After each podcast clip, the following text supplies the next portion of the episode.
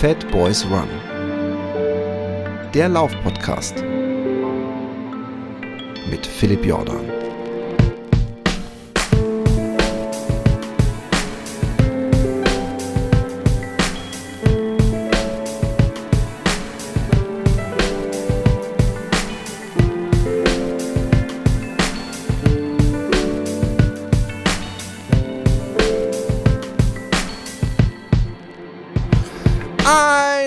Wunderschönen guten Morgen, guten Abend, guten Mittag, wann und wo auch immer ihr seid. Hier ist Philipp Jordan und der Fat Boys Run Podcast und es ist mal wieder eine Folge und ich bin da sehr froh drum mit einem sehr interessanten Gast und äh, dieser Gast äh, den habe ich kennengelernt. Wahrscheinlich war es 7 Uhr morgens in, in äh, er kann es mir wahrscheinlich gleich sagen, wo das war. Ich habe es mir schon wieder, ich habe schon wieder vergessen. Ich kann mich aber an die Lokalität erinnern, aber ich weiß den Namen nicht mehr. Und das war bei meiner, ähm, äh, äh, Jesus Christ, wie heißt der, der Fluss nochmal? Do, nie, nie Donau, wollte ich schon sagen. Elbe. Elbe, die Elbe, ähm, als ich die Elbe gelaufen bin. Junge, Junge, mein Hirn. Ähm, und ähm, wenn ich mich nicht völlig täusche, äh, äh, kam die Connection auch über Anthony zustande, den er, glaube ich, auch be äh, begleitet hatte. Aber bevor ich jetzt mehr über ihn erzähle, ohne dass ihr überhaupt den äh, äh, Namen wisst, herzlich willkommen bei Fat Boys Run, Holger Nolte. Hey, Philipp, hi. hi. Schön, schön, schön mal bei dir zu sein, dich ja, zu hören hier. Ähm, ich, ich habe dich ja äh, schon äh, äh, persönlich, wie gesagt, gerade äh, schon kennenlernen dürfen und wir haben zusammen geschwitzt und du hast, du bist, glaube ich, der einzige Mensch, der jemals bei mir miterlebt hat, dass ich gegen Ende einer langen, äh, eines langen äh, Schlappens auf einmal voll die Energie bekommen habe. Da bin ich immer noch stolz drauf, dass ich dann auf einmal kurz vor Hamburg so angezogen habe und mich manchmal umdrehen musste und mich richtig schlecht gefühlt habe, weil ich, weil ich fast schon euch am Abhängen war. Aber ähm, äh, äh, du weißt ja, wie das ist, wenn man so, so ein Ding vor sich hat, da muss man einfach seinen Schuh laufen und wenn es da mal ganz kurz äh, gut geht, und wir wissen alle, das ist nie ein von, von übertrieben langer Dauer äh, gegen Ende einer langen Etappe, da muss man das laufen. Kannst du dich daran überhaupt noch erinnern? Ich kann mich sehr gut daran erinnern.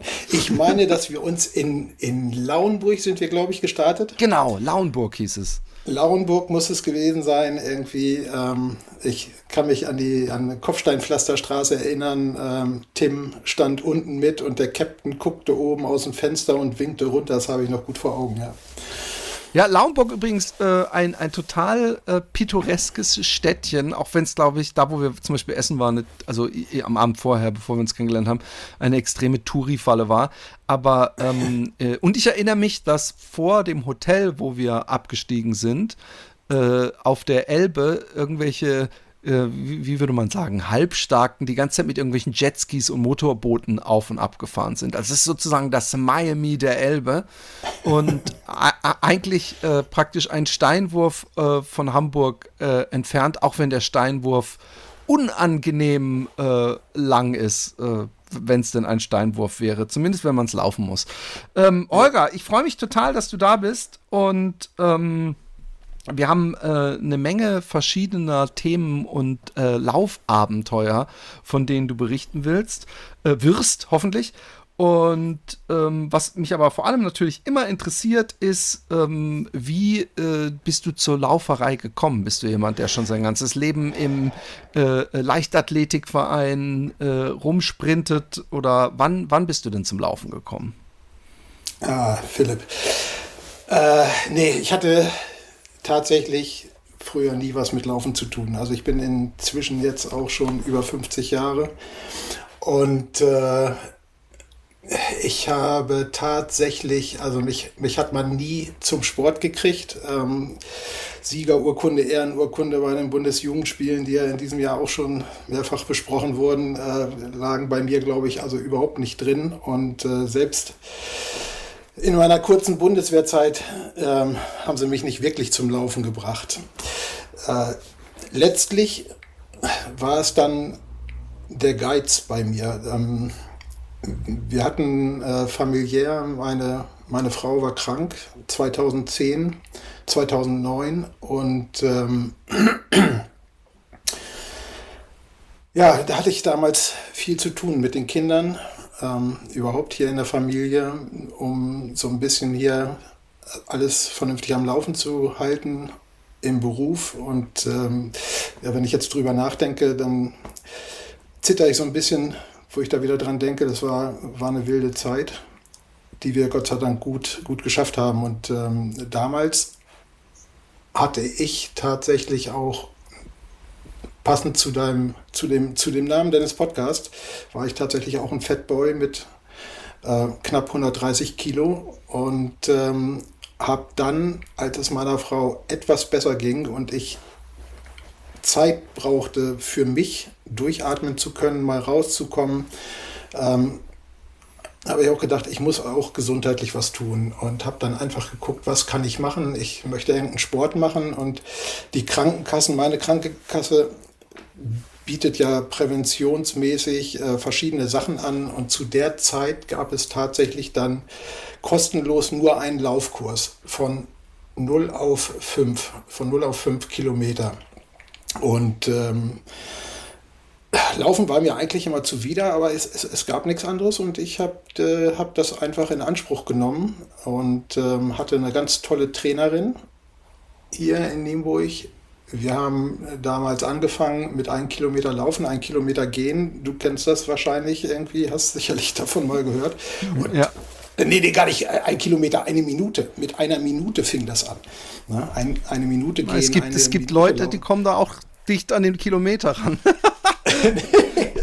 nee, nee, also äh, im Leben nicht. Und ähm, ja, das, äh, das war damals der Anfang, wo es, wo ich gedacht habe, äh, eine Minute laufen, das ging anfangs gar nicht. Ne? Ja, was, ich war dann nach, äh, ich weiß nicht, ich glaube, es waren dann zehn Wochen, äh, dass ich dann hier den örtlichen, unseren Spargellauf. Ich komme aus Nienburg an der Weser. Hier ist ja Nienburger Spargel. Ich weiß nicht, ob du davon auch schon gehört hast. Und hier gibt es den Spargellauf, fünf und zehn Kilometer. Und den bin ich damals gelaufen. Ja, das, ich hoffe, beim Spargellauf gab es kein Sp Spargel zu essen, sonst möchte ich gar nicht wissen, wie es da an den, äh, äh, wie heißt ein Dixie-Klos gerochen hat. Aber, ähm, aber ähm, ähm, äh, ich finde es total interessant und, und finde es cool. Also ich gehe mal davon aus, dass als du damals bei der Krankenkasse angefragt hast, hast du da auf, äh, gehofft auf, auf eine äh, Kur, weil das, das sind die Deutschen ja praktisch, glaube ich, Weltmeister drin, äh, Kuren zu machen. Oder ja. Weil, weil eigentlich war das ja ein totaler Glücksgriff, dass das das Einzige war, was sie praktisch äh, gratis angeboten haben. Und ja. ähm, wie, wie lange war denn dieser Laufkurs und wie oft war das pro Woche? Ich, hab, ich bin neugierig. Zehn, äh, zehn, zehn, zehn Wochen, ähm, einmal in der Woche. Und äh, ich habe also ganz schnell gemerkt damals, dass ich mit einmal in der Woche eine Minute laufen, eine Minute gehen äh, nicht weit komme und es in zehn Wochen sicherlich nicht schaffen werde, auf die fünf Kilometer zu kommen. Und so ging es damals. Ich erinnere mich, es gab noch zwei weitere in dem Laufkurs, denen es sehr ähnlich ging. Mit den beiden habe ich mich, das war ein Pärchen, äh, und, und ich habe mich damals mit den beiden verabredet, zweimal zusätzlich in der Woche. Und dass wir das auch so durchgezogen haben, dass wir überhaupt mit den anderen Teilnehmern, die dort waren und schon ein bisschen laufen konnten, äh, mitkommen konnten. Ja, das, also so, wir haben dann von und, uns und, aus. Ja. ja. Nee, ja, mich hat interessiert, wie, wie, wie, wie, wie, äh, äh, bei mir war das ja ähnlich, dass ich eigentlich von einem Nachbarn so ein bisschen angestachelt wurde und ähm, dann auch gelaufen bin. Und bei mir war recht schnell, also so nach zwei, drei Wochen, dass ich auch wie du diese, dieses Bedürfnis auch hatte, äh, öfter zu laufen. Und bist du denn easy die fünf Kilometer dann gelaufen, diesen, diesen Spargellauf, oder war das äh, äh, noch immer ein Problem? Ähm, naja, also das war 2010, ist jetzt 23 Jahre her. Ich kann mich wirklich nicht mehr Nee, Quatsch, 13 Jahre her, 13. Und trotzdem kann ich mich nicht mehr dran erinnern. Ich, es gibt ein Bild, ähm, also ich habe da, glaube ich, immer noch 100 Kilo oder, oder auch noch mehr. Also wirklich so ein, so ein, so ein, so ein Monchichi, der da durch die Stadt läuft.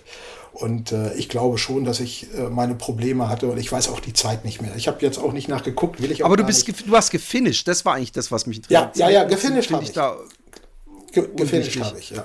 Ja, ja. Und, und dann war der, der, der Kurs fertig und der Spargellauf geschafft. Ähm, es genau. ist ja ganz viele Menschen gibt es, die dann abhaken. Aber du bist dann direkt, bist du gleich praktisch in Anführungszeichen durchgelaufen und hast dir das nächste Ziel gesetzt? Oder also ich habe äh, ich hab, ähm, ich hab tat, hab tatsächlich ähm, bei der Christine, äh, Christine Grammer damals war die Trainerin und ähm, bei der habe ich den nächsten Kurs belegt, den ich dann auch bezahlt habe. Also soweit hatte die AOK mich praktisch gebracht, dass ich so viel Spaß gefunden habe, weiterzumachen. Es war auch eine äh, nette Gemeinschaft Gemeinschaft inzwischen. Also es waren dann auch andere Leute, die gesagt haben, okay, diesen von fünf auf zehn machen wir auch mit. Ja, man hat sich dann getroffen und eben auch nochmal zusätzlich getroffen. Und äh, so bin ich dann damals weitergegangen auf die zehn Kilometer. Bin dann im Winter drauf, ähm, also dieser Winter 2010 ist das gewesen, äh, den 10-Kilometer-Lauf haben wir damals hier bei uns im Wald gemacht, im Tiefschnee. Und es gibt Fotos da von mir, wo zu meinem, in meinem damaligen Bart ein langer, äh, nee, gar nicht war, von der Mütze. Ich hatte eine Schirmmütze auf und da ist ein langer ähm, Eiszapfen hängt darunter vom Schweiß, ne, der dann immer Tropfen für Salziger Tropfen. Eiszapfen wahrscheinlich. Ja, ja, ganz genau, genau, genau. Ne, so. Und dann bin ich eben auf diese 10 Kilometer gekommen, habe nach und nach abgenommen äh, habe dann irgendwann gedacht, ach, das kannst du ja und ähm, habe dann eben andere Hobbys nochmal so für mich gefunden, um eine Auszeit, um mal rauszukommen und äh, habe dann leider irgendwann das Laufen aus den Augen verloren und ähm, dann kletterte auch bei mir, weil ich einfach wahrscheinlich so der Typ dafür bin, auch die Waage wieder nach oben. Und dann kam Ende 2015 für mich so, wo ich gesagt habe, so, ich muss mein Leben jetzt, jetzt muss ich es wirklich endgültig umkrempeln. Und äh, du sprachst vorhin äh, die, eine, eine Kur an. Mhm. Ich habe ich hab seit Jahren ähm, einen Tinnitus und ähm, dadurch bedingt habe ich die Möglichkeit, äh, zumindest ambulante Reha-Maßnahmen, an ambulanten Reha-Maßnahmen teilzunehmen, also die ich zum Teil dann zum großen Teil selber bezahle, aber da eben auch was zu machen. Und das habe ich damals genutzt, Anfang 2016, ähm, um rauszukommen sozusagen, äh, für mich zu sein, äh, Zeit zu haben, Sport zu machen. Und äh, da habe ich das Laufen neu begonnen, auch wieder in der Gewichtsklasse, damals Anfang 2016 mit Walken begonnen, weil ich den Gelenken das Laufen nicht antun konnte.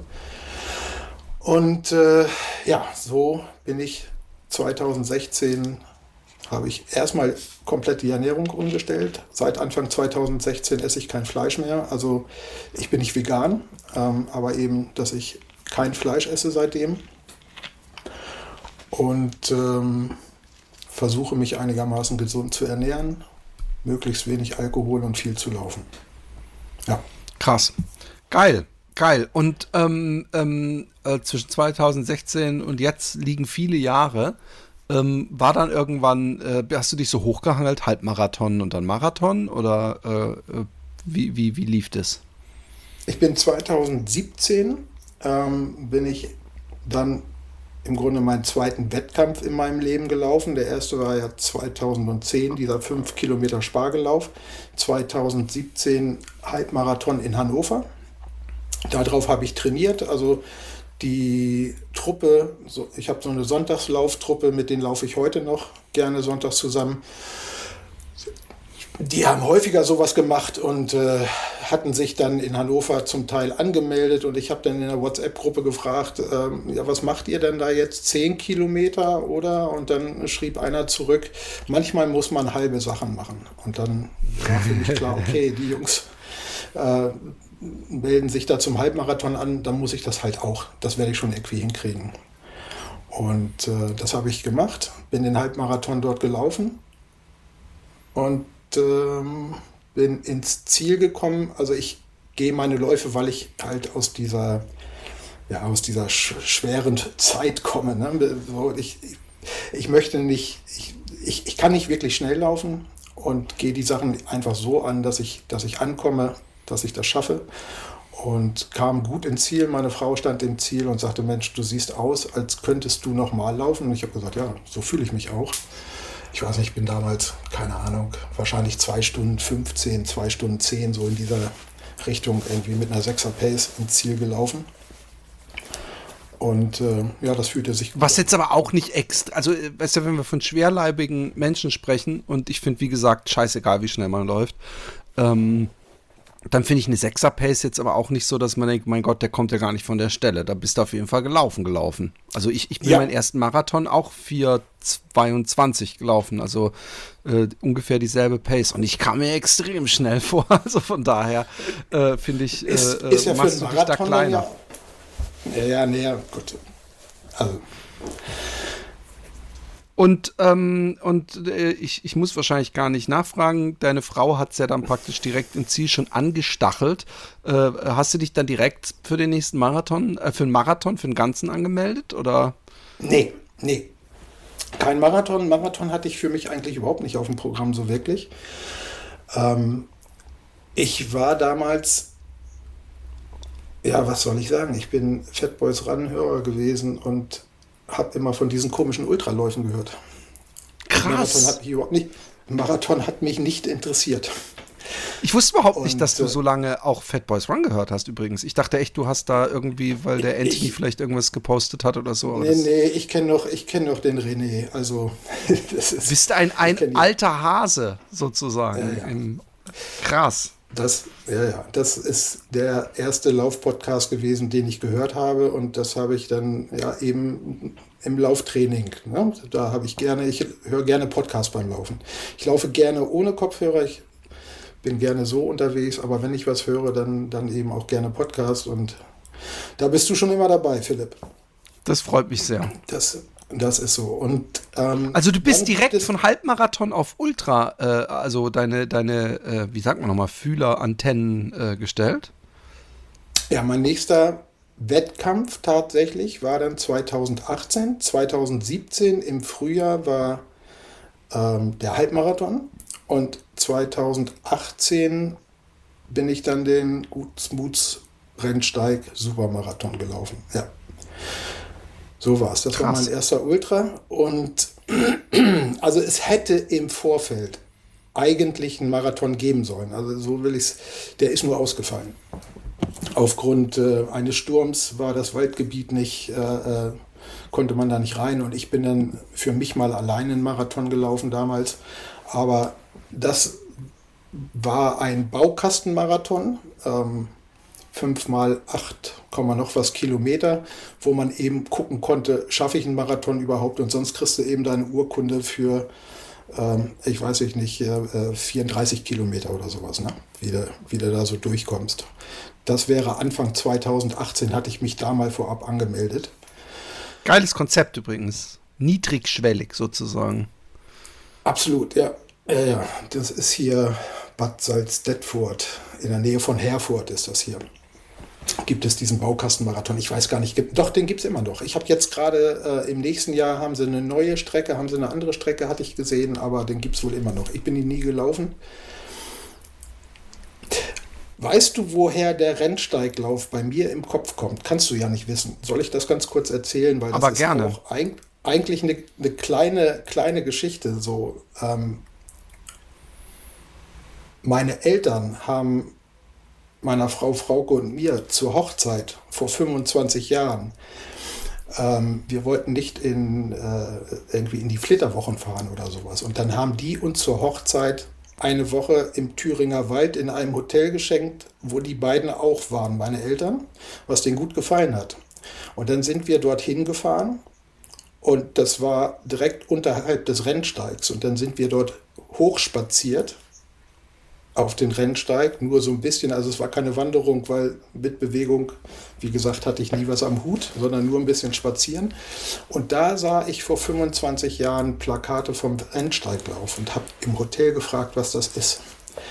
Und dann haben die Leute mir erzählt, dass es Menschen gibt, die 70 Kilometer laufen. Und da habe ich gedacht, 70 Kilometer laufen. Und dann in dem Gelände, das, das, nee, das, das gibt es ja gar nicht.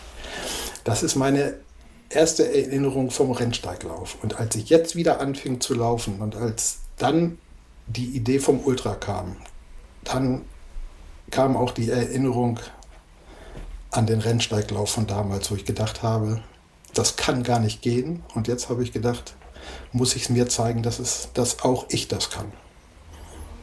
Und ähm, hast du, hast du äh, bei dir, ich, ich weiß nicht, ich bin nicht bekannt mit Nimburg, ähm, äh, hast du da auch die Möglichkeit, äh, Höhenmeter zu machen?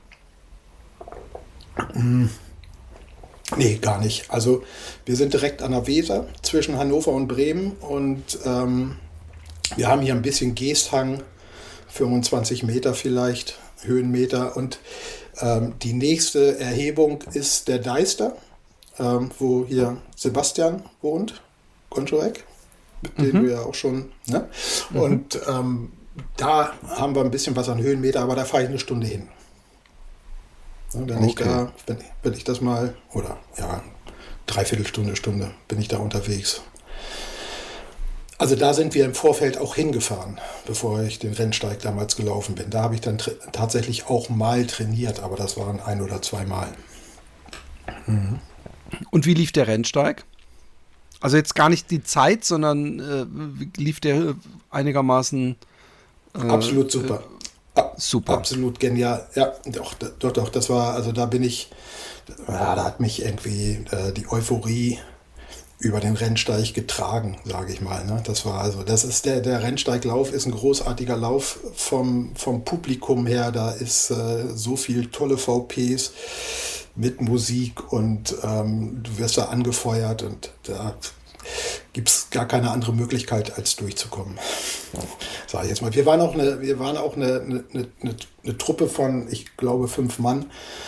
Ähm, mein Kumpel ist gestürzt leider, der ist in Oberhof dann bei 50 Kilometer ausgestiegen, aber ähm, ich bin mit einem anderen Kumpel gemeinsam ins Ziel gelaufen, ein dritter, vierter. Ähm, hatten sich dann kurz nach Oberhof, nach den 50 Kilometern, haben gesagt, okay, wir können jetzt noch mal ein bisschen schneller laufen, aber wir sind viel zusammengelaufen mit Kumpeln und ja, es war toll. Da bin ich gut durchgekommen damals. Krass, also übrigens ein echt krasser Sprung vom Halbmarathon zum äh, ähm, äh, Ultra und dann gleich 70 Kilometer. Äh, und und äh, danach sind, sind alle Dämme gebrochen. Ja, es ging dann ein bisschen weiter. Ich habe äh, Spaß daran gefunden. Ja. Und ähm, was, war, was kam als nächstes dann? Nächster Ultra oder nächster, also ich bin dann im Jahr 2018 bin ich noch weiter, bin ich ähm, noch ein Ultra gelaufen, ähm, den Steinhardt 666, den, der sich 56 Kilometer hat er, so steinhart wie er heißt, war er nicht, aber es war dann der nächste Ultra, den ich gemacht habe. Ähm, und dann großes Highlight für mich äh, äh Anfang 2019 den Sumema. Das ist der Südkreis Meilenmarathon äh, in Hildesheim. Der ist auch, der geht also, hat so zwischen 1700 und 2000 Höhenmeter und der ist immer am ersten Wochenende im Januar. Großartiges Erlebnis. Ähm, denn da weißt du nie wirklich, wie ist das Wetter. Liegt Schnee, ist nur Matsch. So, und Meilenmarathon halt, der hat dann eben 42,2 Meilen, was dann irgendwie, ähm, ich meine, 68 Kilometer sind. Ja. So, so ging es weiter. Backyard Ultra noch in, in 2019 und äh, dann kam im September 2019 mein erster 100-Kilometer-Lauf. Im Teutoburger Wald, um Bielefeld, den Wappenweglauf mit 100 Kilometern. Das war dann wettkampfmäßig mein fünfter Ultra, waren 100 Kilometer. Krass. Und wie haben die sich angefühlt? Ach, ja, so wie mein erster Rennsteiglauf. Auch der war wirklich, ähm, ja, ich habe, also bei bei den Läufen habe ich immer mordsmäßig Spaß gehabt, äh, war gut vorbereitet. Ja, es war gut, war einfach krass runter, rundherum und wir haben auch so eine kleine Truppe hier. Ich habe häufig Leute, mit denen ich gemeinsam laufe, die ich kenne und ähm, dann das macht die Sache auch einfacher. Und ähm, äh, du bist auch ähm, um gleich noch unanständiger zu werden in den Distanzen, ähm, äh, zweimal den Mauerwegslauf, die, die volle Distanz gelaufen. Ähm, 21 und 22, wie war das? Ja. Ähm, das war eigentlich ähm, Zufall. Erstmal war es Zufall. 2019, du hast dich in Berlin verlaufen und hast irgendwann gemerkt, dass du 160 Kilometer hinter dich gekriegt hast, oder wie? Genau. Ich, ich habe ähm, das erste Mal Berührung mit dem Mauerweglauf gehabt. Ah, ich bin mir unsicher, 2018, 2019 habe ich als Radbegleitung meinen Kumpel Morten begleitet. Und ähm, da, du darfst ja ab, ab, Kilometer 60 kannst du eine Radbegleitung dabei haben und ähm, das habe ich damals gemacht und der Mauerweglauf ist, ist der Hammer. Also, also für mich, die Atmosphäre da übertrifft nochmal den Rennsteig, obwohl es nochmal was ganz anderes ist, aber es ist also was für mich ganz besonders ist ähm, am Mauerweglauf, es wird ja jedes Jahr einem anderen Opfer gedacht. Es ist also auch eine Gedenkveranstaltung, ähm, was du halt, das kriegst du im Briefing mit, das kriegst du nachher hinterher bei der, bei der Siegerehrung mit. Die Siegerehrung, es geht jeder, der den Mauerweg gefinisht hat, geht, ähm, geht vorne auf die Bühne, bekommt dort seine Medaille überreicht. Also jeder, ne? 400 Starter meinetwegen oder 400 Finisher. Die Siegerehrung dauert ewig, aber das ist Gänsehaut einfach. Und das habe ich damals erlebt, ähm, als ich zwei Kumpel damals im Grunde, den, den Thomas und den Morten, mit Rad begleitet habe. Und ähm, beide eben auch unter 24 Stunden gebracht habe. Das war deren, deren Wunsch. Ähm, die, unter 24 Stunden gibt es ja die Gürtelschnalle. Und das, das war für mich ein großartiges Erlebnis auf dem Rad. Und mir war aber ganz klar, dass ich 160 Kilometer, diese 100 Meilen ähm, in meinem Leben nicht laufen muss, dass, äh, dass ich an dieser Veranstaltung sicherlich nicht teilnehmen werde, weil mir das dann doch ein Zappen zu weit ist. 100 Kilometer ist gut, aber 160 Kilometer, das war mir damals zu viel. Und ich hatte 2020 einen Startplatz ähm, bei der Tortur äh, beim Bambini-Lauf über die 100 Kilometer. Und das ist ausgefallen aufgrund der Pandemie und ist verschoben worden auf 2021. Und 2021, Anfang des Jahres, ist leider auch da die Tortur abgesagt worden. Und ähm, zu der Zeit war es noch so, dass der Mauerweglauf, die Einzelstartplätze verhältnismäßig schnell ausverkauft waren und im Jahr vorher, 2020, waren die dann eben auch ausverkauft. Und zu Ostern ähm, sind dann Startplätze, die zurückgegeben wurden, nochmal wieder freigegeben worden. Zu der Uhrzeit, das war Ostermontag, 19 Uhr. Und ich habe dann aus der Enttäuschung heraus, dass, der, ähm, dass die Tortur zum zweiten Mal abgesagt war und das eigentlich mein großes Highlight war, auf das ich hintrainiert hatte, habe gedacht, scheißegal, du versuchst jetzt einen Platz in Berlin zu bekommen. Du musst ja die 160 Kilometer gar nicht laufen du möchtest ein schönes Lauferlebnis haben. Es war toll in Berlin dabei gewesen zu sein, damals auf dem Rad und dann lauf doch. Und scheißegal, läufst du nur 100 Kilometer oder 110, so wie du Lust hast. Das, das, äh, so bin ich damals Ostern daran gegangen und habe tatsächlich dann um 19 Uhr auf den Rechtler geklickt und auch einen von diesen sieben Startplätzen bekommen.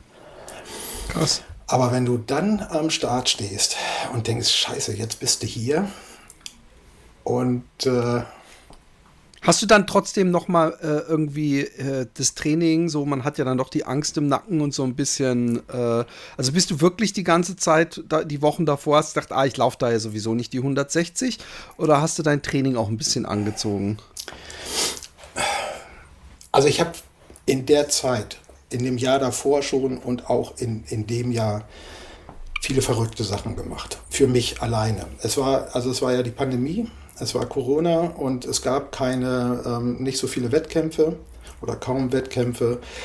Und ich habe so Sachen gemacht. Ähm, ich war mit meiner Frau in, ähm, auf Fehmarn im Urlaub und ich habe gesagt, du, einen Tag möchte ich einen langen Lauf machen und ähm, dann bin ich morgens um halb drei aufgestanden, um dann um halb vier zu starten und bin einmal um die Insel gelaufen für mich. 70 Kilometer bin mittags wieder zurück gewesen, dass wir noch ein Eis essen gehen können oder so.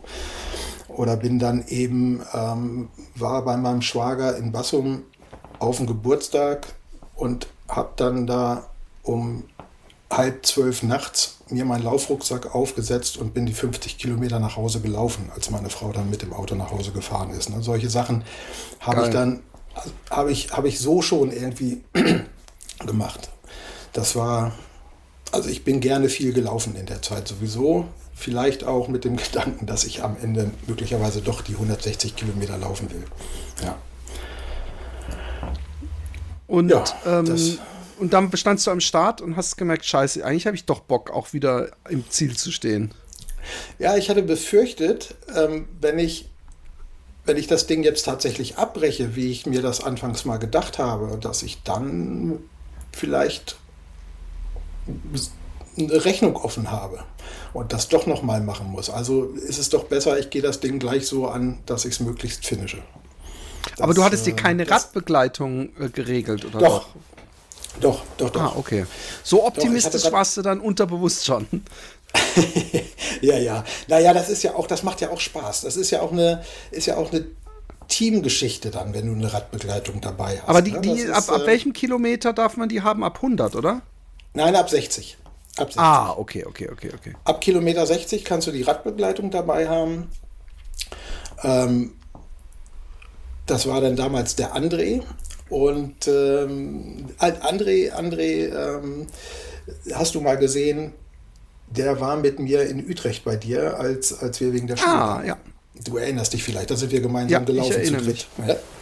Ich habe, als ich ähm, durch, im Sommer übrigens die Strecke gelaufen bin, habe ich noch an meine Worte gedacht. So, hey, im, im, im Sommer sieht es hier echt so anders und so viel schöner aus. Und du hast nur völlig richtig festgestellt, dass das ja für alle äh, Wälder und Natur gilt. Aber ähm, äh, äh, ja, wir haben praktisch noch eine Rechnung mit diesem Wald offen. Aber genau, den, den kenne ich, ich erinnere mich.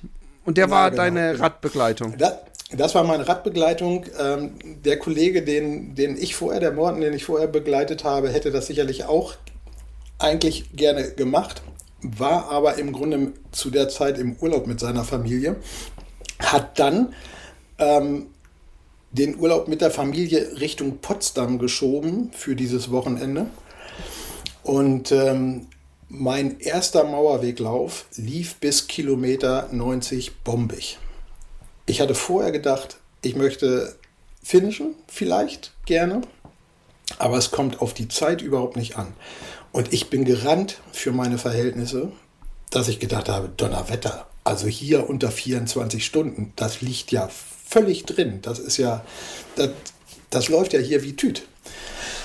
Ja, wie gesagt, bis Kilometer 90, 95 und dann ging plötzlich gar nichts mehr. Ich habe das so unterschätzt, also es war so heiß ähm, und möglicherweise der Untergrund, viel Kopfsteinpflaster in, in, in Potsdam, hat, hat, mich muskulär so fertig gemacht, dass ich wirklich dann irgendwie so bei Kilometer 100, ich weiß es nicht mehr, Krämpfe kriegte. Und ich habe dann kurz vorm ähm, VP bei Kilometer 120 muss das gewesen sein in etwa, habe ich meinem äh, dem André gesagt, du, ich bin äh, nächsten, nächsten VP bin ich, bin ich raus da steige ich aus aus der Nummer.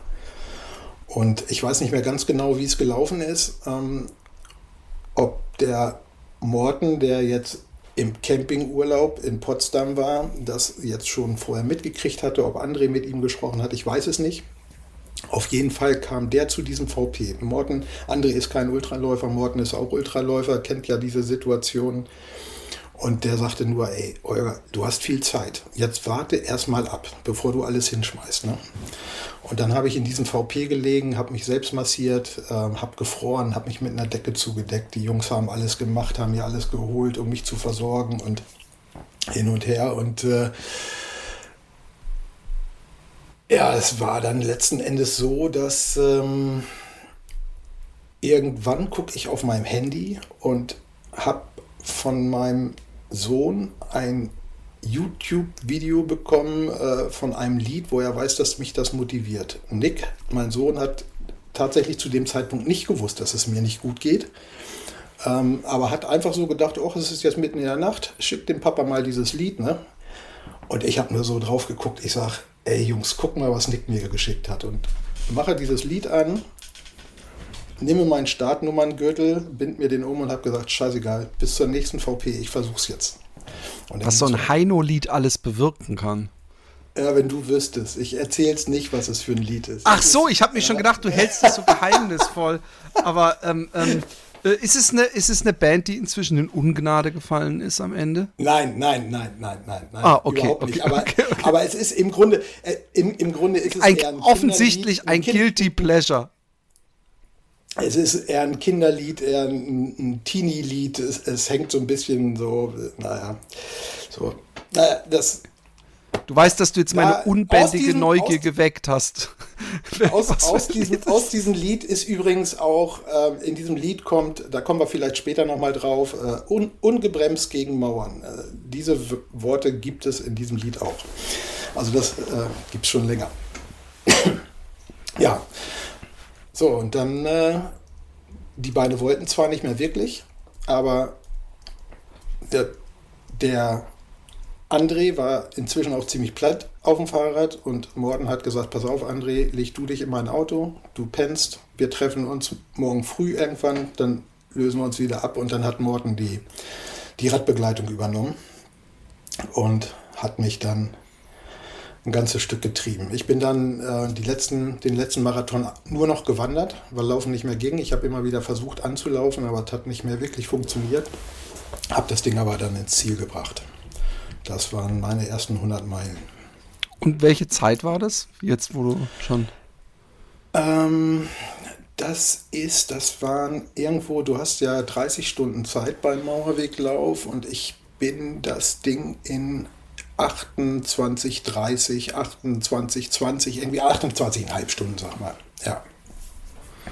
Ich, ich, ich lese mir gerade den gesamten Songtext durch. Man muss ja sagen, dass der auch extrem ähm, passt zu der Situation. Ich spoilere jetzt nicht, die Leute können ja selber auch googeln. Aber äh, es passt. Hast du es tatsächlich echt, äh, gefunden? Wenn du mit dem Gesicht auf den Boden aufschlägst und der Dreck deine Geil. Wangen bedeckt, er dich ganz plötzlich trifft, du dich selbst nicht erträgst, weil der Schreck deine Hoffnung versteckt. Du bist nicht so weit Geil. gekommen, um aufzugeben. Denn genau Philipp, jetzt tobt in deiner Brust das Leben. Gänsehaut. Ja, aber es passt ja sowas von. Äh, äh, also dein unglaublich. Sohn, Es ist ein- alle Achtung. Ist ein Ultralied. Ist ein Ultralied. Ja. Aber das. Okay. äh, Ich kenn das Lied nicht. Ich muss es mir nachher mal anhören. Mein, mein Sohn hat es mir geschickt, aber es, ähm, es kommt im Grunde von den Kindern von dem Morten, von meinem. Ne, von, Cool. für seinen Mauerweglauf haben wir das Ding praktisch rausgezogen. Irgendwie, er sagte hier, das Lied ist es. Und das haben wir damals, als es ihm mal schlecht ging, rauf und runter gehört tatsächlich. Dann volle Pulle laufen lassen, als ich die Radbegleitung hatte, äh, Lautsprecher dabei. Und dann, und seitdem ist das aber unser Song. Und naja, Aber äh, wa- was ich lustig finde, du sagtest vorhin, äh, äh, dass du am Start dachtest, ähm, äh, besser du finishst das Ding, weil sonst hast du eine Rechnung offen. Aber da, da, das macht nicht alles logisch, weil, weil du bist im Jahr drauf den nochmal gelaufen. Was für eine Rechnung hattest du denn noch offen? weiß ich nicht, waren es die 24 Stunden oder so? Nein, äh, es war dann der Mauerweglauf, der mich gefangen hat. Also ich habe dieses Jahr gesagt, dass ich keinen 100-Meilen-Wettkampf laufen wollte und ich war beim Mauerweg und bin das Ding mit dem Morten gemeinsam äh, in der Zweierstaffel gelaufen, weil ich weiß nicht, ob ich noch über, ohne den Mauerweg laufen, leben kann.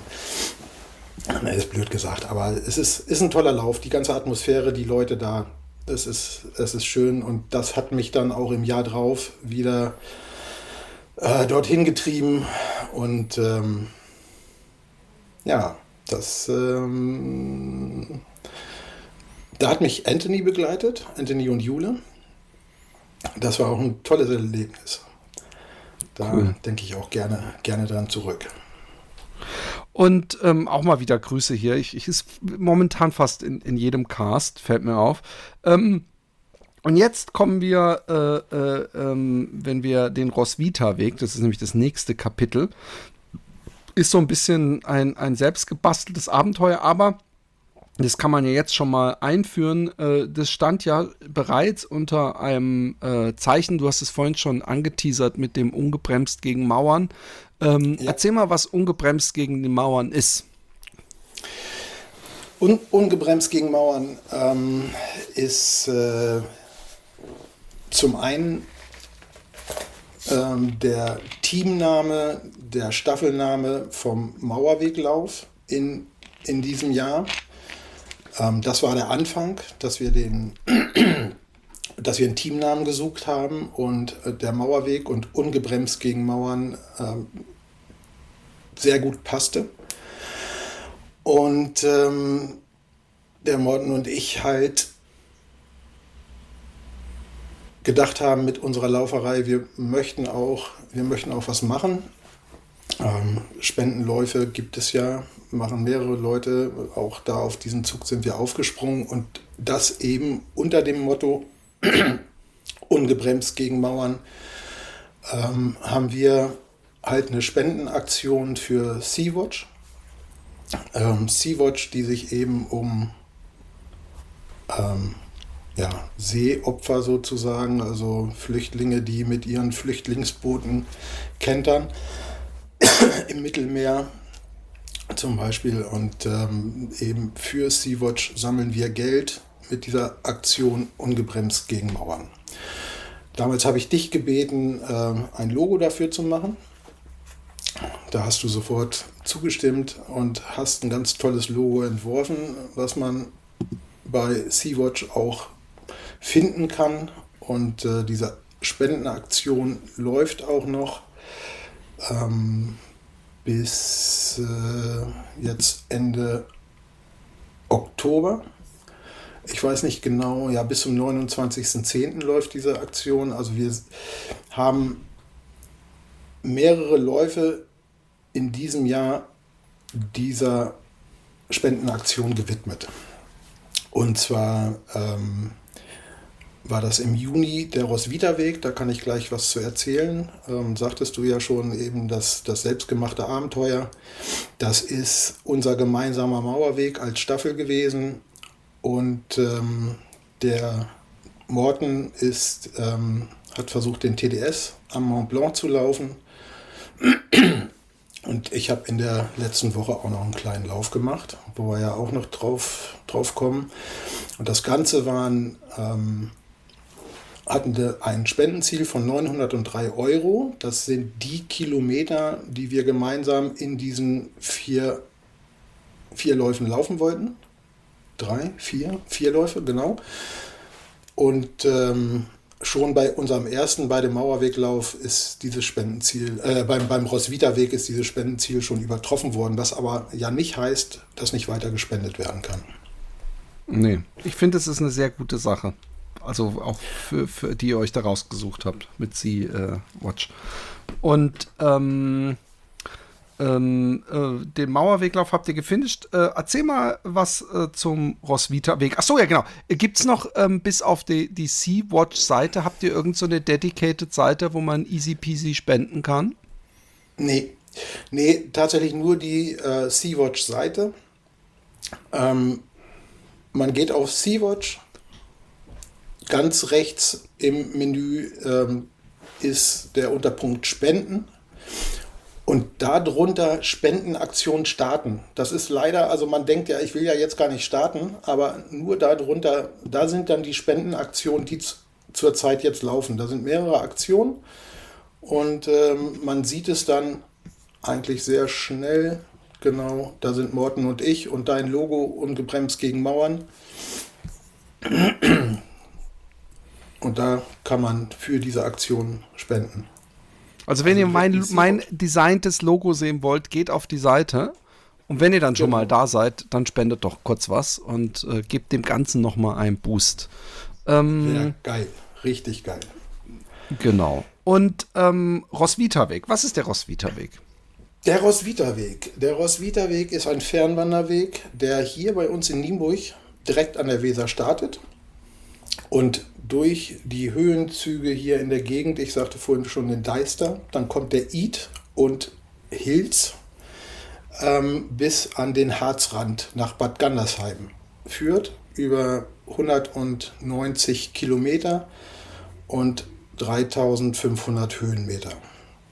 Hat diesen Fernwanderweg haben äh, Morten und ich schon 2020 zum ersten Mal. Das war ja auch während der Pandemie. Die FKT-Aktion kam auf, die, die FKT-Seite. Und dort gibt es halt auch den Roswitha-Weg. Und wir haben 2020 zum ersten Mal versucht, diesen Weg unsupported von Bad Gandersheim hier zurück nach Nienburg zu laufen. Das haben wir 2020 nach 135 Kilometern in etwa abgebrochen. Ähm, es lag an mir, würde ich jetzt sagen. Äh, meine Füße waren durch. Ich habe mich nicht rechtzeitig darum gekümmert, wenn ich äh, Dreck in den, äh, in den, Schuhen hatte und ähm, ich habe mir riesengroße Blasen gelaufen. Und ja, da lagen, also das war mein bisher, also der Roswitha-Weg an sich ist der einzige DNF, den ich bisher hatte. So, es gab schon äh, Did Not Starts aus eben hier jetzt der ähm, zum Beispiel die 100, 100 Kilometer bei der Tortur im letzten Jahr äh, hätte ich da einen Startplatz gehabt, die konnte ich nicht starten, weil ich eine Verletzung im Fuß hatte. aber ähm, ich habe bisher noch nie, äh, hat es ein DNF tatsächlich gegeben, aber der Roswitha-Weg damals, privates Abenteuer, das war dann bitterböses DNF.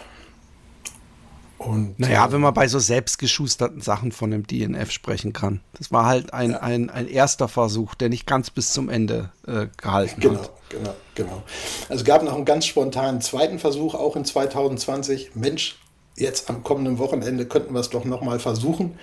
Auf dem Samstagmorgen ganz kurzfristig gestartet irgendwie und äh, dann nachts um Mitternacht festgestellt, aber wir sind erst 100 Kilometer weit und müssen beide Montag arbeiten und wir, wir schaffen es ja vor 23 Uhr gar nicht in Bad Gandersheim zu sein. Da wollten wir andersrum laufen. Dann haben wir schon nach 100 Kilometer dann aus Vernunftsgründen äh, das Ding aufgegeben. Also es waren, gab 2020 zwei Versuche, dann waren 21, 22 ja meine Mauerweg-Ambitionen ähm, da und so dass ich gesagt habe, nee, der Roswitha-Weg, der liegt jetzt gerade nicht drin. Jetzt ist erstmal der Mauerweg für mich wichtig. Und ähm, aber da das Ding irgendwann abgehakt werden sollte, hatten wir uns das jetzt für, für diesen Anfang des Sommers vorgenommen. Im Juni, wenn es die langen Nächte gibt.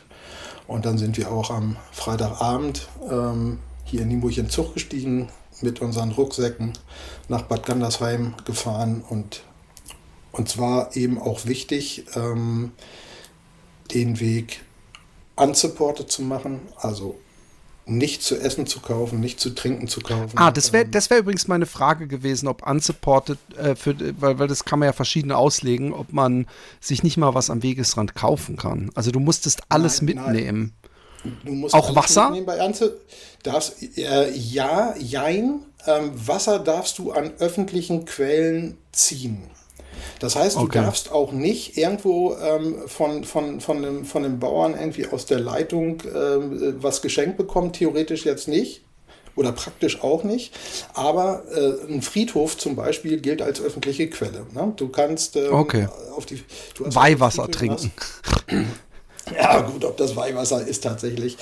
Aber, ähm, und in diesem Jahr, weil die Friedhöfe, also ich kenne zwischen Nienburg und Bad Gandersheim jeden Friedhof. Ne? Das habe ich, also die Dinger bin ich vorher schon einmal abgefahren, bevor wir damals losgelaufen sind, um zu gucken. Und das hat uns auch Umwege natürlich bereitet.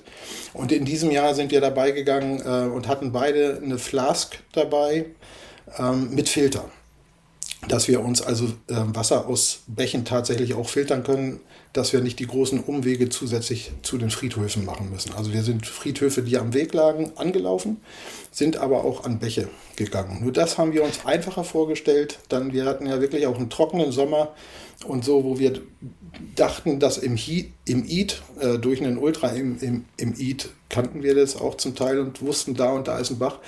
Die waren aber ausgetrocknet tatsächlich. Ne? Also das war dann auch nicht ganz so einfach.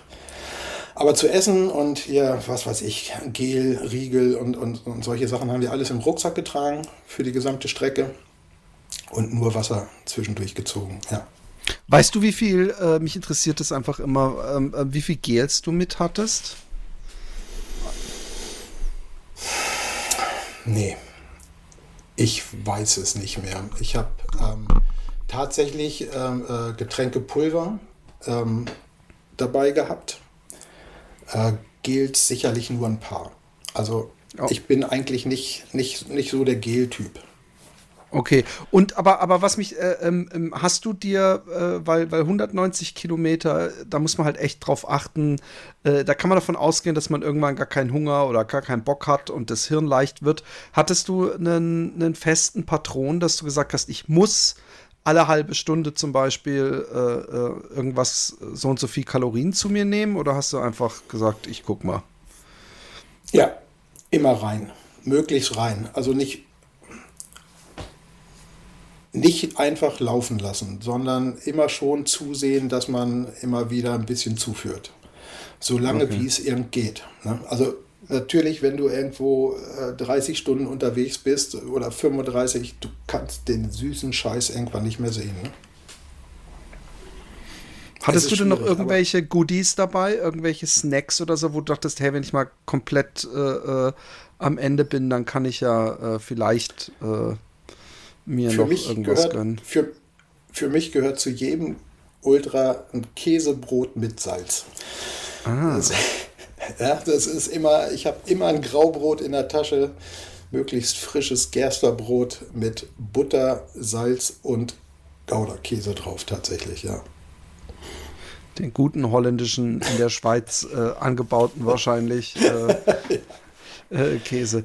Aber cool. Und, und ähm, ähm, erzähl mal, wie lief das? War 190 Kilometer, das ist ja auch dann für dich nochmal 30 Kilometer über deinem längsten äh, äh, ähm, Lauf gewesen. Äh, ja, und auch war das, den, war das den, so? Mit, ja. mit den drei, dreieinhalbtausend Höhenmeter dabei, ne, die gleich zum Anfang ähm, da sind. Und ähm, der Eid ist ist auch ein sehr verwurzeltes, äh, felsiges Gelände. Da ist es auch, äh, der Id-Kammweg ist nicht einfach zu laufen, musst du sehr konzentriert sein und das ist ein Brett. Also für mich war dieser Lauf ja schon bisher eigentlich das härteste, was ich gemacht habe. Und äh, wenn es nicht das dritte Mal gewesen wäre und wenn wir nicht diese Spendenaktion am Laufen gehabt hätten und gesehen hätten, ähm, dass die Leute spenden und dass auch vor Ende, vor unserem Finish äh, schon das Spendenziel auch übertroffen wurde. Möglicherweise hätten wir das Ding nicht zu Ende gebracht. Kann sein, ich weiß es nicht. Aber wir waren wirklich so motiviert. Es gab auch, also Morten und ich sind schon viele, viele hundert Kilometer gemeinsam gelaufen und äh, verstehen uns, glaube ich, blind. Aber hier gab es auch Situationen wie so ein altes Ehepaar. Da gab es dann auch Zoff, das war, war spannend. Also da kommst du wirklich in, in äh, ganz andere Sphären. Ja, glaube ich, glaube ich. Und ähm, ähm ähm, wie, wie, wann seid ihr denn gestartet? Weil, weil man, man kann sich ja so ein bisschen versuchen, also man kann ja die Nacht gleich am Anfang hinter sich bringen oder. Ja, das haben wir gemacht. Das, das, das, also die erste Nacht. ja, genau. Ich wollte gerade sagen, bei 190 bleibt es vielleicht nicht bei einer Nacht. Genau. Bei 190 ähm, self-supported meiner Geschwindigkeit. Also der Morten äh, ist eigentlich ein schnellerer Läufer aber kann sich, kann sich mir dann auch ganz toll anpassen. Und ähm, wir sind am Freitag gestartet. Also wie gesagt, wir sind abends sind wir in den Zug gestiegen, nach Bad Gandersheim gefahren und wir sind um 23 Uhr am Roswitha-Brunnen. Also das, äh, äh, Roswitha von Bad Gandersheim ist ähm, ja so eine, ja, äh, irgendwie, ah, ich glaube, eine Nonne war es ne, die da irgendwie, da gibt es den Brunnen, den Roswitha-Brunnen, eine Statue von ihr. Und da sind wir gestartet um 23 Uhr und hatten dann die erste Nacht vor uns. Ja. Sind dann äh, den ganzen nächsten Tag, den Samstag, durchgelaufen in die nächste Nacht. Die Nacht zum Sonntag dann. Ähm, da haben wir, das war dann im Deister. Und äh, ich weiß gar nicht, wie viele Kilometer wir da hatten dann nach 24 Stunden. Mögen dann auch. Da haben wir dann, also wir hatten eine warme Mahlzeit mit. Das heißt also für jeden einen, äh, so ein, diese, diese äh, Expeditionsfood, ne?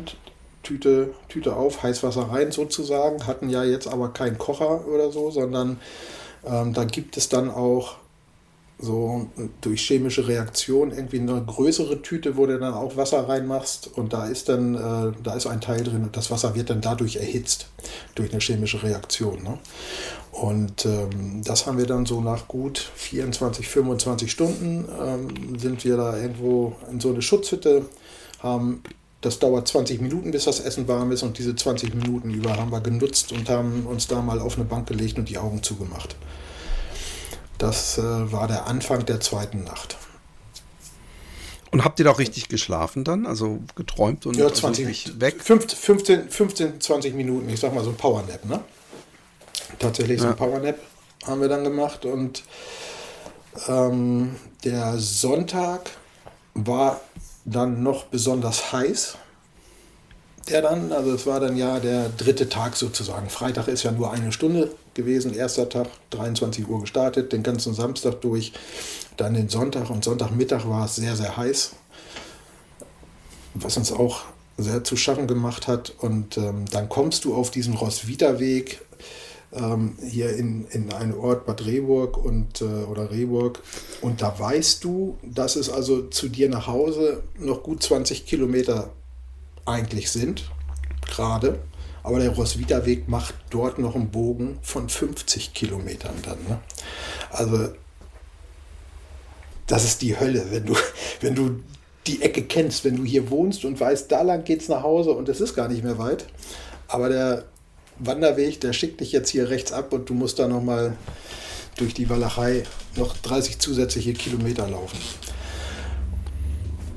Und wir waren tatsächlich, äh, ich meine, es war gegen, ähm, ich meine, kurz vor 22 Uhr waren wir Sonntagabend erst dann tatsächlich im Ziel. 47 Stunden haben wir für das Ganze gebraucht. Was natürlich. Alter Schwede. Ja, ja ist natürlich auch dem Self-Supported geschuldet. Ne? Wenn du Wasser, wenn du äh, in Bäche runterkrabbelst und, und dein Wasser durchfilterst und so weiter, das, das dauert alles. Du bist sowieso Zeit. so ein, so ein äh, du, du kommst hier mit so Hightech-Sachen um die Ecke. Also erstmal eine, eine, eine Flask mit Filter kannte ich noch nicht. Also ist wahrscheinlich anderen auch bekannt, ich kannte es nicht. Ist es dann wirklich nur so ein Sieb oder ist das auch irgendwie ein chemischer nee, Filter in irgendeiner Weise?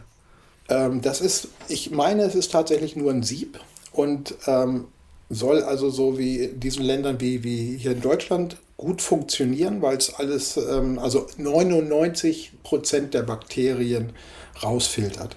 Wenn du jetzt aber ähm, irgendwo in Afrika bist und äh, das Wasser verkeimt ist, da musst du halt mit zusätzlicher Chemie arbeiten. Da reicht das nicht aus. Hm. Und selbst erhitzende Suppen und sowas äh, kenne ich auch nur aus, aus irgendwelchen Reiseberichten aus Japan oder so. Ja. Gibt es hier in Deutschland auch und äh, Apropos Essen. tatsächlich gut.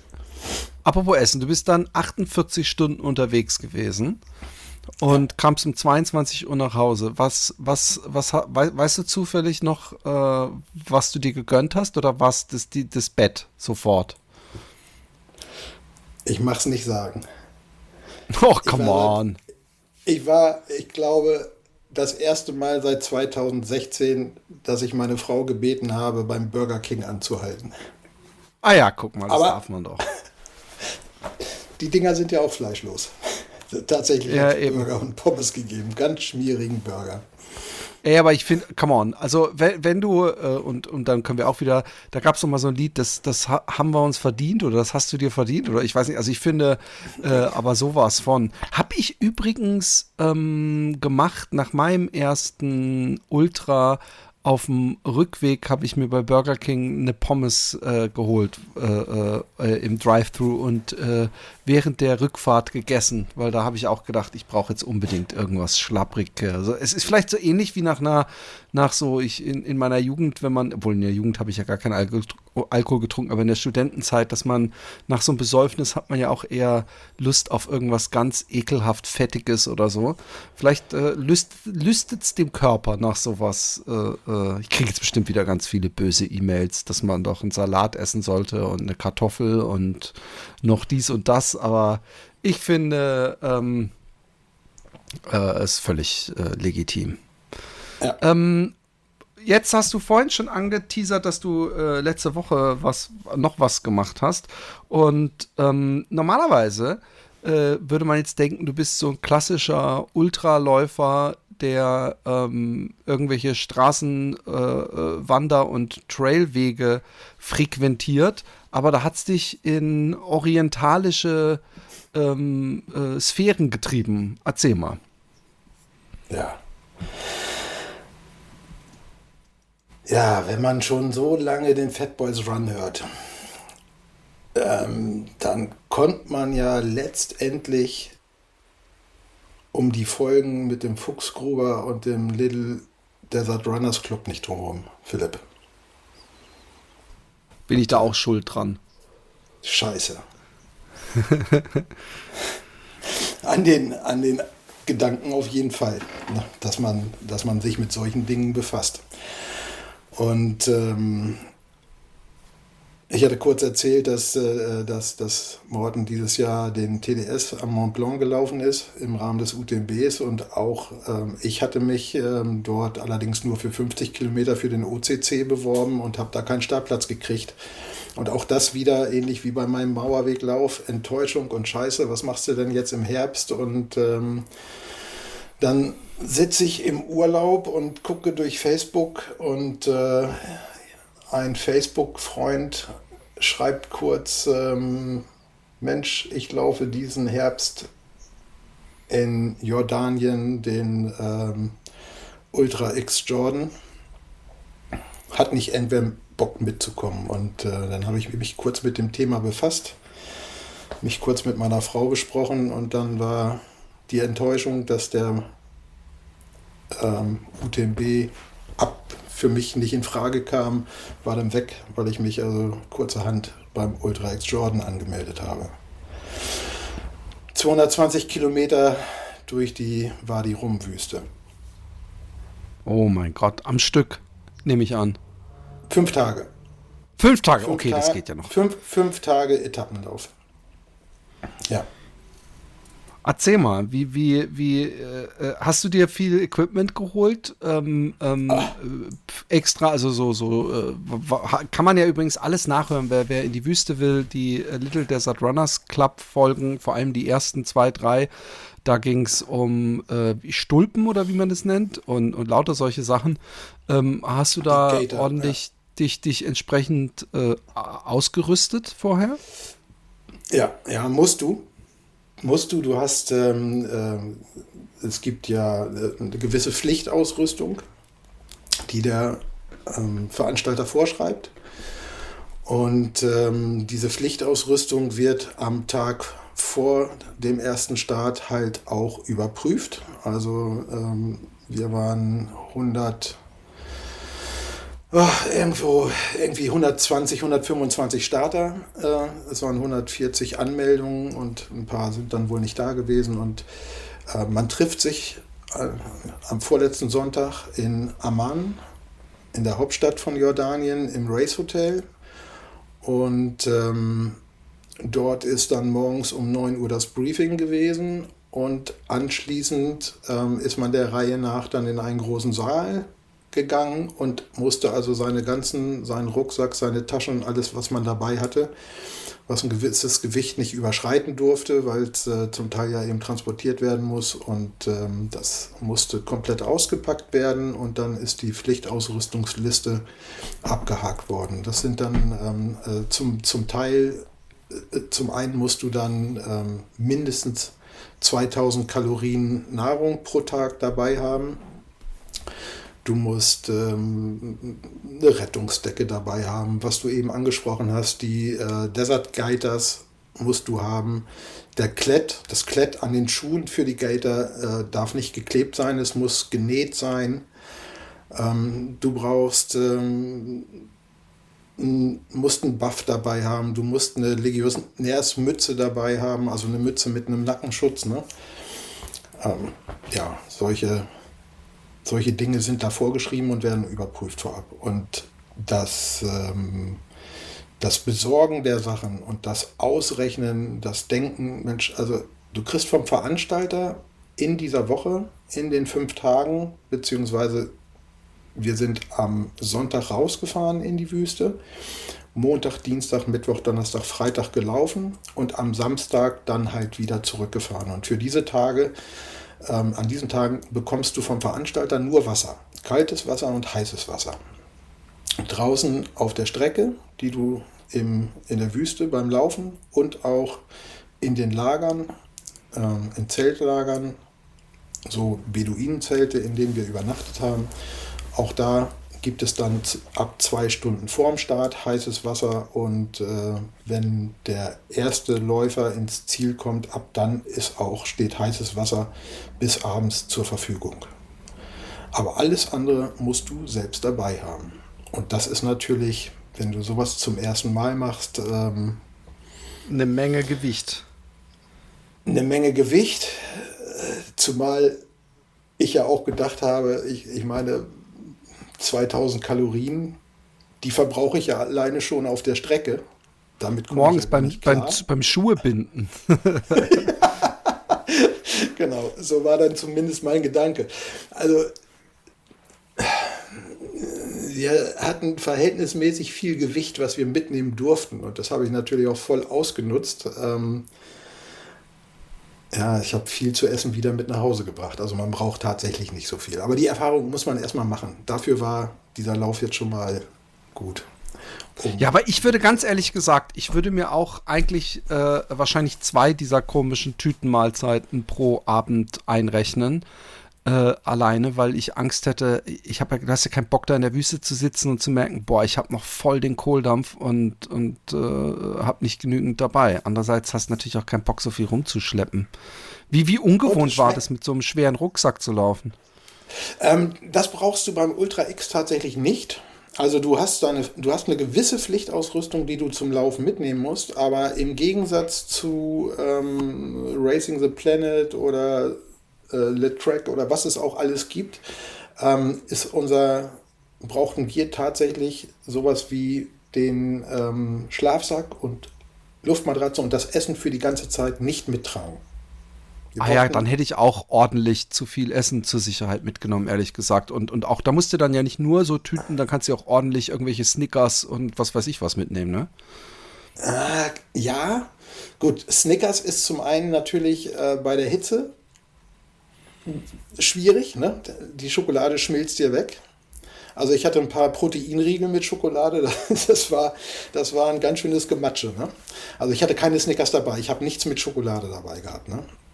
Nüsse. Okay, aber was weiß ich, Erdnüsse und, und andere Snacks, die man äh, sonst, wenn man es alles schleppen müsste, nicht schleppen müsste. Ich will damit übrigens nicht sagen, dass du nicht trotzdem äh, schwer bepackt äh, beim Laufen unterwegs warst, aber das finde ich einen unglaublich großen Vorteil, ähm, dass man diese gewesen. Abendmahlzeiten, dass man da sich irgendwie die ein oder andere Tüte gesalzene Erdnüsse oder auch mal Chips oder so einen Scheiß äh, äh mitnehmen kann und die nicht auch noch mitschleppen muss. Ich war tatsächlich ähm, zuerst, als ich gesehen habe, wo ich mich da anmelde, dass ich das nicht mittragen brauche, war ich erst ein wenig enttäuscht, weil ich vorher nur die Sachen kannte, wo man es selber trägt auf den Etappenläufen. Ähm, habe gedacht, oh, dann ist das ja jetzt gar nicht, ist das denn jetzt überhaupt vollwertig? Das war so für mich so ein Gedanke, aber ähm, jetzt im Nachhinein bin ich froh. Ähm, als ersten Wüstenlauf, den ich da so gemacht habe, um das kennenzulernen, ähm, reichten die Kilometer erstmal sowieso schon und auch überhaupt nur Wasser zu bekommen und alles andere eben dabei haben zu müssen für den Lauf selber und sich da die Gedanken zu machen, das war schon gut. Aber jetzt erzähl mal, wie lief es denn so läuferisch im Ganzen? Also in der Wüste zu laufen, warst du viel, äh, wie man sich vorstellt, wenn man vom, von den Dünen zum Strand läuft und so halb wegsinkt? Oder äh, hat der Raphael äh, die Wahrheit gesagt, als er gesagt hat, dass man meistens eben doch auf einigermaßen harten Wegen läuft, wenn man in der Wüste läuft? Äh, erzähl mal ein bisschen dazu. Und wie, wie es mit der Hitze? Also das hatte ich auch im Ohr dass es viele harte Wege gibt und auch in einem äh, Briefing, Online-Briefing vorab, schon mal 14 Tage vorher mit dem Veranstalter hieß es, also so habe ich das zumindest mitgenommen, ähm, dass wir äh, 10% weichen Sand haben, 40% harten Sand und 50% Schotter auf der Strecke. So in etwa hieß es damals. Und ähm, trotzdem machte ich mir ein bisschen Sorgen, weil 220 Kilometer hast du ja immer noch 22 Kilometer insgesamt über diese fünf Tage äh, äh, weichen Sand. Ähm, letztlich jetzt vor Ort, also die Definition weicher Sand, harter Sand, mm, ich habe das alles ein bisschen anders gesehen. Also ich fand das sehr, sehr weich zum Teil. Und, ähm, aber ich konnte es mir vorher noch nicht vorstellen, wie es sein wird, im Sand zu laufen. Hatte da tatsächlich auch großen Respekt, wie ich das Ganze psychisch und physisch überhaupt durchstehe. Und ähm, aber ja, letztendlich hat mich die, diese Landschaft äh, so für alle Strapazen irgendwie entschädigt. Also was ich, was ich da in diesen fünf Tagen gesehen habe, so viel unterschiedliche Landschaft auch, ähm, unterschiedliche Farben. Wir sind früh am Morgen gestartet in den Sonnenaufgang. Das macht Hitze und Sand völlig weg. Die Hitze ist was anderes. Also ich, ich kann in Hitze eigentlich ganz gut laufen. Ähm, in diesem Jahr beim Mauerweg haben wir auch wieder 32 Grad gehabt, wo viele, viele Leute ausfallen und ich komme damit eigentlich ganz gut zurecht. Und du hast in der Wüste, hieß es ja vorher auch schon, es ist eine andere Hitze, es ist eine trockene Hitze. Und ähm, das habe ich auch so empfunden. Also wir haben wohl auch um die 35 Grad gehabt. Ich weiß es nicht so hundertprozentig. Die ersten zwei Tage war es bewölkt. Da haben wir sehr viel Glück gehabt. Da war es, glaube ich, sogar unter 30 Grad. Und ähm, Mittwoch auf der langen Etappe, es war eine 60 Kilometer Etappe, da hatten wir wohl auch tatsächlich 35 Grad. Aber wenn dann ein bisschen Wind ist, du trocknest sofort wieder ab. Du musst einfach nur sehen, dass du trinkst. Viel trinkst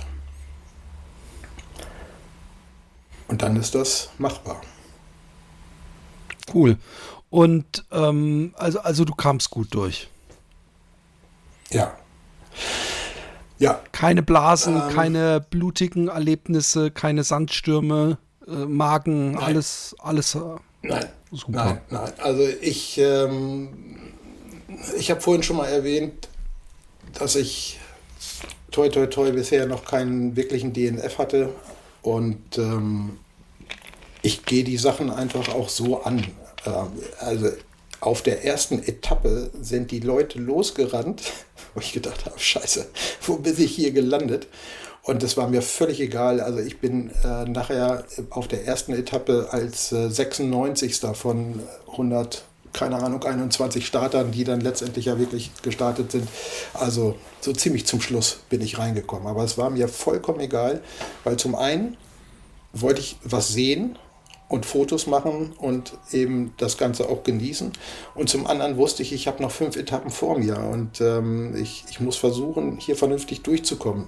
Du musst, du musst den Weg finden zwischen möglichst viel Genera äh, Regeneration zwischen den beiden Tagen, zwischen den Läufen zu haben.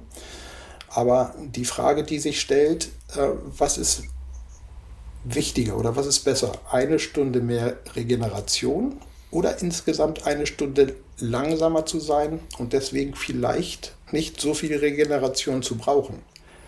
Ja. Und ja, interessant. Das, ja. Ne, das und ähm, für mich, also ich war trotzdem noch weit weg von den Cut-off-Zeiten. Es gibt eben äh, bei Ultra X auch Cut-off-Zeiten, aber da wollte ich halt weit von weg bleiben, aber habe mir eben da trotzdem Zeit gelassen und habe dann nach und nach bin ich im gesamten Ranking weiter nach vorne gerutscht, weil ich halt ein bisschen mehr angezogen habe, nachdem ich wusste, dass es geht und vor allen Dingen, nachdem ich den äh, Mittwoch geschafft hatte, die 60 Kilometer, ähm, ist auch irgendwas tatsächlich von mir abgefallen. Ich war am Montag und Dienstagabend war ich todmüde. Ich habe also schon kurz nach sieben, halb acht, direkt nach dem Briefing um 18 Uhr, 18.30 Uhr war abends immer Briefing für den nächsten Tag. Und danach habe ich mich sofort ins Zelt, in den Schlafsack gelegt, weil ich platt war. Und am Mittwoch nach den 60 Kilometern, wo ich eigentlich hätte richtig platt sein müssen, da war ich äh, wie, wie, wie ausgewechselt, wie neu geboren. Und ähm, am Donnerstag bin ich dann auch ja, meine schnellste Zeit gelaufen und im Endeffekt bin ich dann irgendwo so im Mittelfeld ähm, auf, auf Platz 70 am Freitag ins Ziel gelaufen. Super. Glückwunsch. Geil. Geiles, geiles Ding. Also kann man das weiterempfehlen? Ich muss sagen, diese Ultra X-Dinger. Eigentlich habe ich mich von der Wüste komplett verabschiedet, aber ich muss sagen, das, was du jetzt so erzählt hast und, und äh, ja, das, das klingt nicht, nicht uninteressant. Äh, aber ich bin momentan ja leider echt, äh, ich bin einfach äh, äh, äh, läuferischer Frührentner oder so. Ich, ich, ich muss echt immer, wenn ich ein paar Kilometer gelaufen bin, äh, muss ich echt äh, zwei Tage pausieren oder so, weil meine Hamstrings äh, ziehen wie Sau. Aber ich gebe nicht auf. Und ja. irgendwann äh, äh, wird auch vielleicht ja mal der, der, der Mauerweglauf, der, der lässt mich ja auch irgendwie nicht los. Du hast mich ja damals schon penetriert Nein, das klingt falsch. äh, äh, mich versucht dazu zu überreden, aber ich, ich, äh, den, den, der, der reizt mich auch. Nur diese 160 Kilometer. Ich, vielleicht waren auch meine 100 Kilometer damals einfach eine, ein ungünstiger Tag oder ich habe nicht gut genug gegessen, weil da weiß ich, dass ich die letzten 20 Kilometer echt gelitten habe. Und die Vorstellung, dann noch äh, 60 äh, dranhängen zu müssen, finde ich halt irgendwie ein bisschen schmerzhaft. Aber, ja, aber ähm, hey. Aber, aber ja. Philipp, die Erfahrung hast du doch bestimmt auch. Also, wenn du jetzt bei auf den letzten 20 Kilometer, also ab Kilometer 80 Probleme gekriegt hast, das wirst du beim Mauerweglauf nicht. Da wirst du die Probleme ab 140 bekommen. Das ist, das ist so wie der Kopf das eben. Wenn du, wenn du morgens aufstehst und du sagst, du willst heute Kilo, 100 Kilometer laufen, dann machst du das. Ich bin ganz kurz noch, ich bin ja den Rennsteig, das war mein erster ähm, Ultra mit 72 Kilometer oder sowas. Und im Jahr drauf bin ich den Rennsteig Etappenlauf gelaufen. Da bin ich ähm, also diesen, den gesamten Rennsteig, die ähm, 180 Kilometer sind es, glaube ich, in fünf Tagen gelaufen. Äh, ist eine ganz tolle, äh, mit 35 Startern, eine kleine familiäre Geschichte. Das geht dann so von Pension zu Pension. Und da war der erste, war die erste Etappe 32 Kilometer auf dem großen Ilsenberg. Und da ist oben das Etappenziel gewesen. Und da bin ich oben angekommen und habe gedacht, scheiße, im letzten Jahr musstest du hier nochmal 40 Kilometer ab hier laufen. Du bist doch jetzt total platt. Wie hast du das letztes Jahr gemacht? Aber das ist eben das, wie du morgens aufstehst. Wenn du dir sagst, ich will heute 70 Kilometer laufen, dann läufst du die 70 Kilometer. Vielleicht bist du ab 50 oder 55 kaputt, aber eben noch nicht ab 20. Mhm. Ja, momentan wäre ich schon ab 20 kaputt, aber ich weiß, was du sagst. Es ist wahrscheinlich das Mindset und äh, genau. wenn man diese, diese äh, Herausforderung äh, sich äh, in, in, den Kalender eingetragen hat, dann hat man meistens auch ein anderes Training, äh, weil man eben auch dieses Mindset hat, das schaffen zu wollen. Und dann ist man in der Regel wahrscheinlich auch gut genug vorbereitet. Und nicht wie diese YouTuber, die so, ich bin aus dem Stegreifen Marathon gelaufen, in Klammern in acht Stunden oder so irgendwo in Amerika. Äh, äh, und die letzten 20 Kilometer, also die, die, die Hälfte des Marathons, gehen sie dann eigentlich nur noch und klagen. Hey, ähm, Holger, es war mir eine Riesenfreude. Also geht bei Sea-Watch drauf. Ähm, ungebremst gegen Mauern. Äh, das Ding ist aktuell äh, wie je und ähm, äh, wir müssen da auch gar nicht vertiefen, dass es natürlich äh, äh, Menschen im Meer ertrinken zu lassen und äh, beziehungsweise denen zu helfen, das, das Mindeste ist, was wir an Menschlichkeit noch übrig haben sollten. Und, und ganz bestimmt nicht irgendeinen Sogeffekt kreiert oder irgendein so Schwachsinn, sondern ganz, ähm, da geht es genau. um Menschen, die um ihr, um ihr Leben flüchten. Und, und äh, selbst wenn das das Leben ist, weil sie einfach nichts mehr zu beißen haben und hoffen, irgendwo wird ihnen geholfen. Wir leben immer noch, immer noch wie die Made im Speck. Und ähm, von daher äh, muss man vielleicht auch manche Sachen äh, äh, bisschen globaler denken, dass vielleicht auf Dauer dieses äh, Ungleichgewicht, äh, anstatt äh, irgendwelche Mauern aufziehen zu wollen und Schutzwelle, dass wir vielleicht mal äh, darüber nachdenken müssen, ob das wie wir leben und die Produkte, die da hergestellt werden, die wir dann gerne billig kaufen und so weiter, ob das auf Dauer ein Konzept ist, was aufgeht oder ob man vielleicht mal mehr helfen sollte und vor allem die Leute, die äh, im Meer sind. Ähm, es gibt einen schönen Sportfilm. Ich weiß nicht, wie der heißt, den gibt es auf Disney Plus. Ähm, ich habe ihn schon zweimal gesehen und das ist über Giannis, das ist ein NBA-Spieler. Und es ist auch gleichzeitig so ein bisschen so eine Flüchtlingsgeschichte. Und es gibt auch diesen Film mit dieser Schwimmerin. Ich weiß nicht, ob du den gesehen hast auf Netflix, die dann später äh, eine sehr erfolgreiche Schwimmerin äh, war und die musste äh, notgedrungen neben so einem Flüchtlingsboot her äh, schwimmen, weil irgendwann kein Platz mehr war. Äh, und und ähm, äh, vielleicht hilft es ja dem einen oder anderen, sich mal so einen Film anzugucken, um sich in das Schicksal anderer Menschen, die äh, niemandem was Böses wollen, sondern eigentlich, wenn überhaupt, nur ihre Haut retten oder ihren Kindern äh, vor Krieg oder dem Hungertod zu beschützen. Das ist meine Meinung. Ich hoffe, ich hoffe, meine Hörer sind nicht so durch, dass das schon die triggert und die das total daneben finden, aber äh, das wollte ich nur mal kurz gesagt haben. Von daher, ich finde es eine geile Aktion. Äh, geht auf Sea-Watch, ungebremst gegen Mauern und äh, lasst ein paar Euro da ähm, genau. Das wäre schön. Danke, Philipp. Philipp, vielen Dank auch eben für dieses geile Logo. Ähm, ich hoffe, wir ja. bringen es nächstes Jahr irgendwie nochmal, äh, dass, dass wir das benutzen werden und auch ähm, jetzt das ähm, Sea-Watch ganz kurz einfach nochmal. Der letzte Lauf war am Freitag und am Samstag sind wir wieder zurückgefahren ins Rennhotel und waren euphorisiert von diesem großartigen, unvergessenen Abenteuer und abends bekomme ich dann halt mit, dass keine 200 Kilometer von uns Bomben ein, eingeschlagen sind. Israel, der Krieg und Israel macht jetzt, hat den, macht ja erstmal den Gazastreifen dicht und auch von da wird es neue Opfer geben, die übers Meer flüchten und Sea-Watch wird noch mehr zu tun bekommen und deswegen, ja, denke ich, passt es jetzt gerade auch mit dem Jordanienlauf zu dieser Spendenaktion zu Sea-Watch. Guckt einfach unter sea-watch.org und ganz rechts Spenden, Spendenaktion starten und da findet ihr dann ungebremst gegen Bauern. Würde mich sehr freuen, wenn hierüber jetzt noch ein paar Euro zustande kämen. Danke, Philipp. Ich bin davon überzeugt, sage ich jetzt einfach mal großspurig, ähm, auf, auf die Fat Boys Run Community ist Verlass. Ähm, Holger, vielen Dank, dass du da warst. Wir haben 20 Minuten überzogen, sozusagen, weil ich halte mich eigentlich immer das eine Stunde. Aber es war mir, mir eine leid. Freude.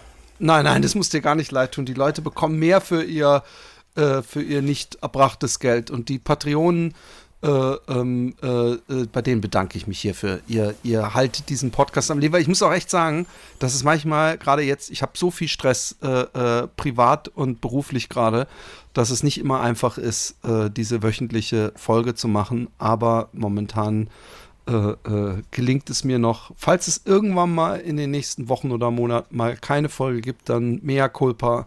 Aber ich reiß mir ein Bein aus ähm, eins mit, mit, mit schmerzenden Hamstrings, ähm, um euch das möglich zu machen. In diesem Sinne vielen Dank auch an euch und vielen Dank, Holger, und bis zum nächsten Mal. Dankeschön. Tschüss. Tschüss.